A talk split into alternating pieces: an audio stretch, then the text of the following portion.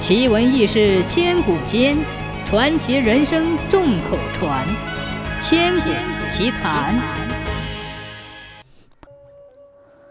东汉建安五年，曹操与袁绍在官渡展开了激战，两军实力相当悬殊。袁绍军团多数倍于曹军，曹操部将大多认为袁绍不可战胜，但曹操最终以少胜多。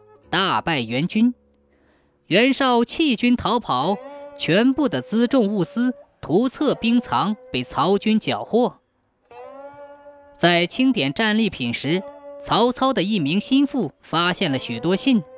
这名心腹拆开其中的一封，看了几眼，立即脸色大变。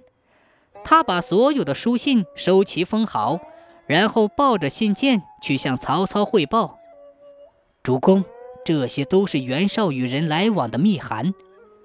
曹操接过信件，拆开看过几封后，对心腹说：“你去把这些信件都烧了吧。”啊，烧掉！主公，您不该照着这些书信把这些叛徒全部抓起来吗？心腹惊疑地问道。曹操摇摇头说：“当初袁绍兵力远胜于我。”连我自己都觉得不能自保，更何况是他们？与袁绍勾结，只是他们不得已的选择呀。原来这些信件都是在许都的官员和曹操军中的部将写给袁绍的，其中不乏示好投诚之语。曹操命人当众将信件全部焚烧。那些私通袁绍的部将原本惊慌不定，见曹操此举。惭愧不已，同时也愈加感激，军中的士气更盛了。